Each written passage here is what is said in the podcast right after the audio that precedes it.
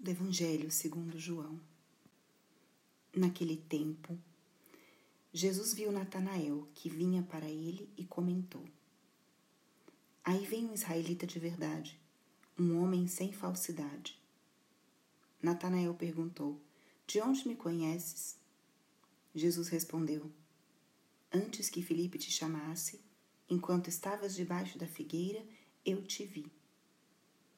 Natanael respondeu: Rabi, tu és o filho de Deus, tu és o rei de Israel. Jesus disse: Tu crês porque eu te disse, eu te vi debaixo da figueira? Coisas maiores que essa verás. E Jesus continuou: Em verdade vos digo, vereis o céu aberto e os anjos de Deus subindo e descendo sobre o Filho do Homem.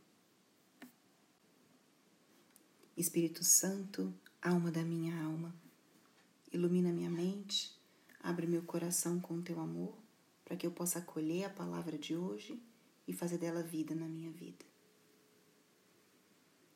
Hoje, 29 de setembro, a igreja celebra os santos arcanjos Miguel, Gabriel e Rafael. Esses anjos que aparecem nas Escrituras receberam uma missão especial, uma missão particular. E por isso são chamados arcanjos.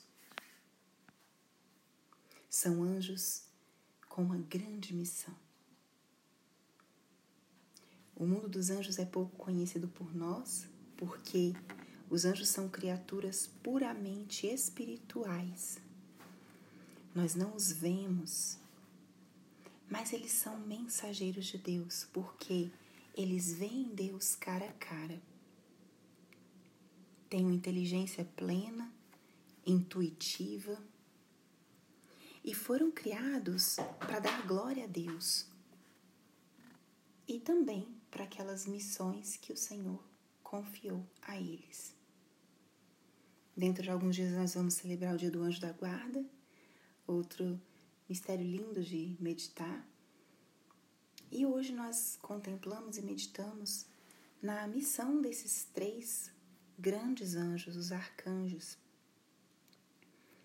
Gabriel, que foi o mensageiro, o anunciador do mistério, do maior mistério da nossa fé, a encarnação do Filho de Deus. Jesus veio ao mundo através do anúncio de um anjo a uma virgem e do sim dessa jovem moça a esse chamado. Gabriel recebeu a missão de anunciar, de ser esse grande mensageiro. Ele aparece também em sonhos a São José, anuncia que ele deveria receber Maria como esposa. Então, Gabriel está vinculado a esse mistério maravilhoso que foi o mistério da encarnação. Deus feito homem. Rafael, Deus cura. O anjo da cura que aparece no livro de Tobias. O anjo que acompanha esse jovem numa viagem importante, onde ele encontra sua esposa, onde ele recebe uma graça espiritual essa jovem esposa, futura esposa de Tobias, recebe a graça espiritual, a libertação de um demônio, de um mau espírito que já tinha feito com que vários maridos morressem na noite de núpcias. Ela já tinha se casado sete vezes até que se encontra com Tobias. E Rafael o arcanjo, o anjo da cura, que acompanhava Tobias nessa viagem, como um, um viajante mais, um companheiro de viagem, ele dá a esse casal a cura e depois ao pai de Tobias a cura física. Então, Rafael é o anjo da cura, Deus que cura. Isso já mostra o desejo que Deus tem de que nós estejamos perto dele e que nós estejamos com vida e vida em abundância. E Miguel, o anjo da batalha, Miguel, quem como Deus? O anjo que aparece no livro do Apocalipse, o anjo que realmente derrota o demônio. Ele é o anjo que nos afasta das ciladas do inimigo. É o anjo que nos protege contra as armadilhas do mau espírito. Ele lutou e ele luta, ele nos acompanha nas grandes batalhas espirituais.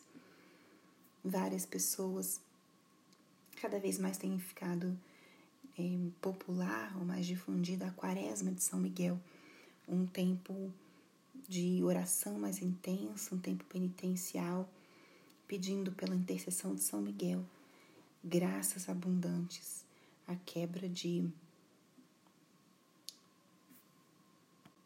nossas inércias espirituais e também das ciladas e armadilhas do inimigo contra o nosso desejo de santidade nas nossas famílias.